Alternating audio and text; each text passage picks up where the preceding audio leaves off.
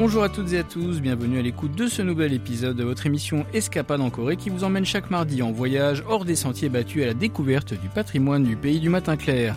Cette semaine, nous continuons notre visite de Gyeongju, la capitale millénaire du royaume de Shilla, en nous intéressant à ses tombes anciennes.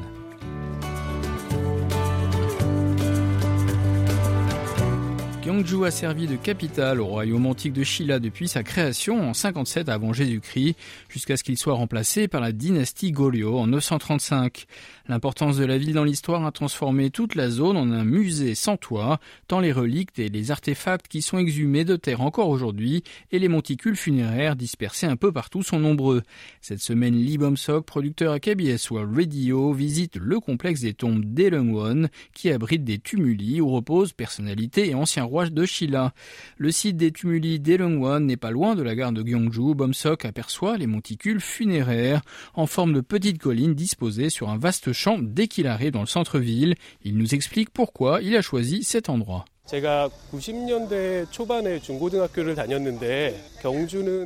J'étais au lycée au début des années 1990 et mes voyages scolaires se déroulaient toujours à Gyeongju.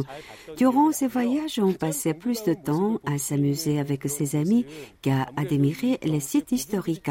Je me souviens tout de même de la grotte Sakura et du temple Bulguksa parce que ces deux endroits sont emblématiques. Mais maintenant, je trouve que le complexe de tombes de Daerungwon est le meilleur endroit pour comprendre ce qu'était vraiment l'ancienne capitale. C'est pourquoi j'ai choisi de venir exclusivement ici aujourd'hui.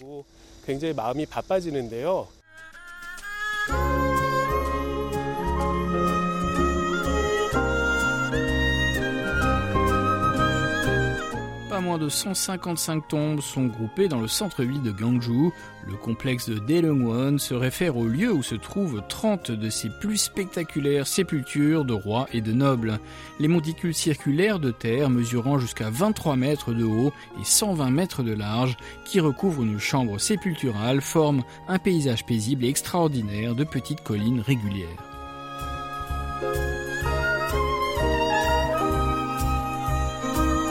Bomsok achète son billet près de l'entrée. La cabine des guichets se trouve dans une construction en forme de porte de palais miniaturisée. Une paire de gardes qui portent des armures anciennes se fondent à merveille dans l'atmosphère du lieu.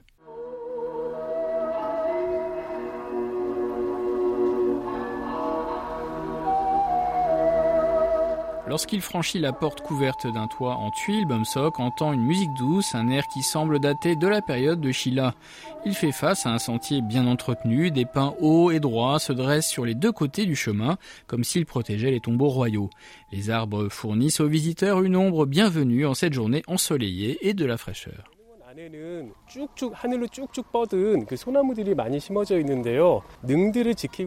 Après avoir parcouru environ 500 mètres de long de l'allée, Bomsok arrive à une intersection. Il prend la route à sa droite qui l'emmène à la tombe royale du roi Michu. Son tombeau est le seul tumulus de Delongwon qui soit entouré d'un mur de pierre derrière lequel on aperçoit le haut rond monticule de terre.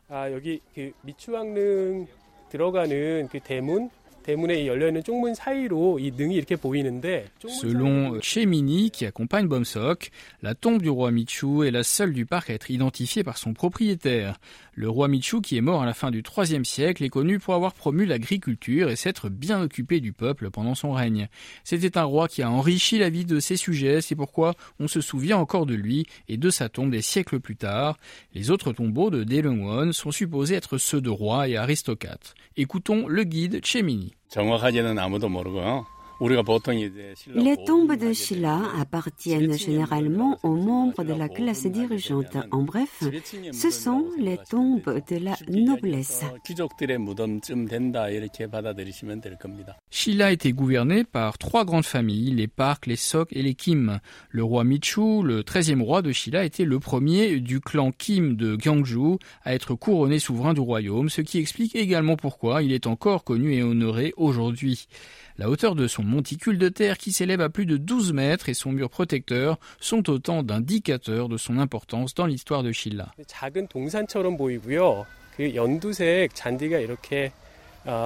L'élévation artificielle apparaît comme une petite colline couverte de pelouse verte. L'air est doux et sent bon l'odeur d'herbes fraîches, fraîchement tondues. Bomsock fait le tour de la tombe dont le diamètre fait 57 mètres. Il compte ses pas et estime qu'il faudrait entre 300 et 400 pas pour en faire le tour complet.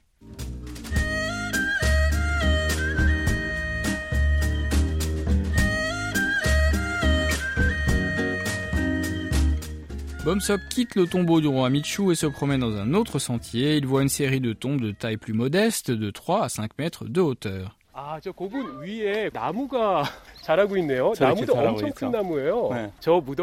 Un arbre s'est développé au-dessus d'un monticule funéraire. Une partie de ses racines épaisses ont grandi en dehors du sol, indiquant son grand âge. Bomsock se demande à quoi ressemblait la vie des gens enterrés ici.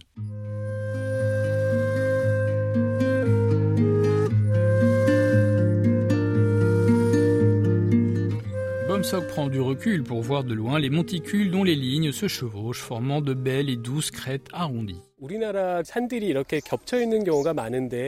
Les montagnes en Corée se positionnent souvent l'une devant l'autre.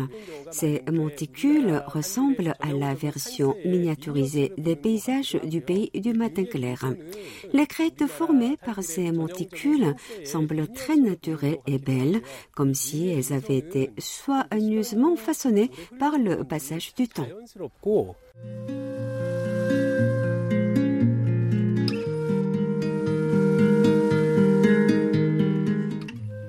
Paysage offre en tout cas de nombreux sites photogéniques pour les touristes.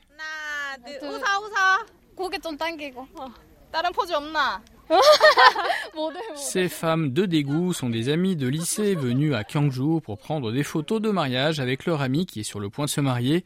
Elles adorent ces photos prises sur fond de tombe de Sheila. Écoutons l'une d'entre elles. C'est vraiment sympa. Le ciel est clair et l'herbe est vert tendre. C'est agréable que nous puissions nous créer des souvenirs ici, au milieu de cet héritage culturel on ressent les fastes majestueux de l'ancien royaume.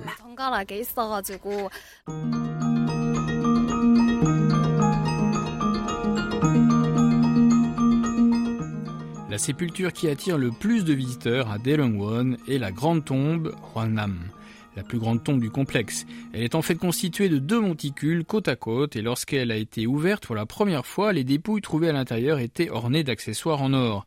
Compte tenu de la taille des monticules et de la richesse des reliques découvertes à l'intérieur, ces deux tumuli ont très certainement appartenu à un roi et à une reine.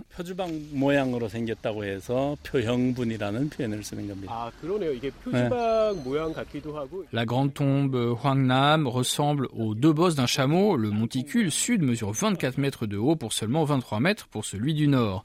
Leur largeur atteint les 120 mètres, ce qui vous donne une idée de la taille imposante. En outre, près de 57 000 objets ont été excavés des tombeaux. Retrouvons notre guide Chemini. Six couronnes d'or et une d'argent ont été trouvées dans les deux tombes. Le tombeau sud contenait beaucoup d'épées, mais il n'y en avait pas dans le tombeau nord. Un ensemble de dents a été trouvé dans la tombe du sud. Leur analyse a révélé qu'ils appartenaient à un homme dans sa soixantaine.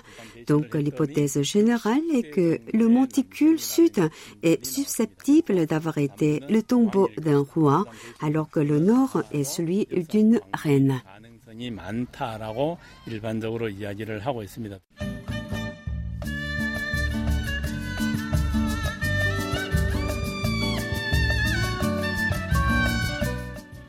Face à la tombe Hwangnam se trouve le tumulus Chonmachong qui signifie la tombe du cheval céleste dans lequel les visiteurs peuvent entrer. Son nom lui vient d'une image d'un cheval volant retrouvé à l'intérieur du tombeau. Le monticule mesure 12 mètres de haut pour 50 mètres de diamètre. Bomsok s'émerveille alors qu'il regarde l'immense édifice funéraire. L'entrée de Chonmachong est faite de dalles de pierre et de piliers sur l'un desquels le nom Chonmachong est sculpté en caractère chinois. Il y a même un panneau qui demande aux visiteurs d'être respectueux des morts. Bomsok traverse un tunnel de pierre d'environ 30 à 40 mètres de long avant de pénétrer dans l'espace arrondi d'une chambre funéraire sombre. À l'intérieur se trouve un cercueil en bois autour duquel est construite une structure en bois selon un agencement typique de la période sur laquelle des pierres étaient empilées puis enfin recouvertes de terre.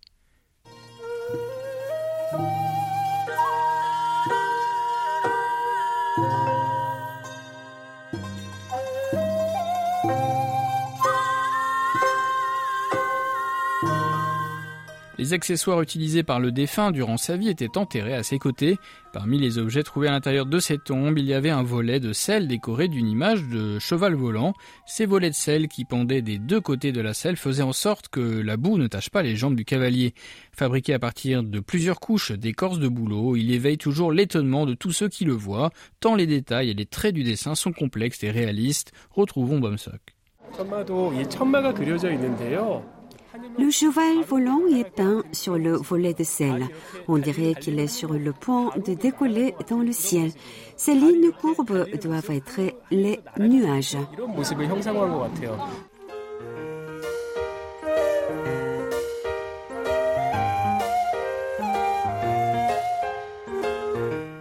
Pomsok quitte le jardin des tumuli pour trouver une rue réputée de Gyeongju qui s'étend sur un kilomètre à gauche de l'entrée de Daelongwon. Il s'agit de la rue Hwangnidankil, l'endroit le plus fréquenté par les jeunes. Je me trouve dans le début de la rue. D'ici, on entend les derniers tubes de K-pop joués dans les cafés aux alentours.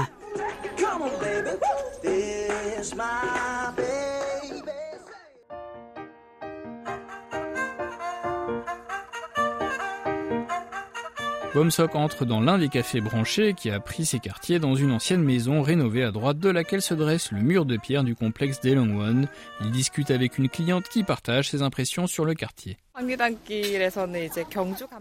Vous pouvez ressentir l'atmosphère de Gyeongju à Hwangnidankil, simple, ordonnée, modeste et qui s'harmonise avec le passé. C'est calme, mais il y a un esprit particulier. Il y a plusieurs cafés, des ateliers artisanaux et des maisons traditionnelles, Hano qui servent de guest house dans la rue Hwangli d'Angil. Bomsok décide de faire une pause dans un café avec une terrasse sur le toit, offrant une vue panoramique sur les tombes royales et sur les toits courbés des maisons Hanok. La vue depuis le toit est incroyable. On voit les maisons Hanok autour du café et les tombes royales au lointain. C'est magnifique.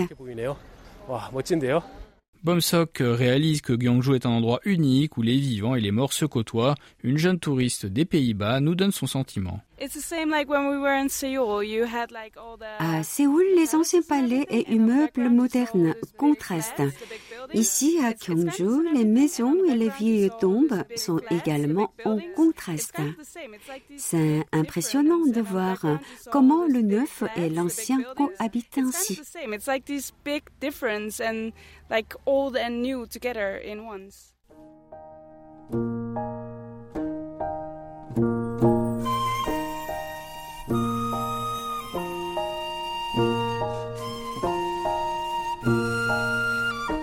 Gyeongju, la capitale millénaire de Shilla, dont les morts ensevelis ont chacun une histoire à raconter, aux résidents d'aujourd'hui est un endroit où les vivants et les morts coexistent en harmonie. La semaine prochaine, nous nous rendons dans la célèbre forteresse de Suwon Hwasang, la grande réussite architecturale de la dynastie Choson.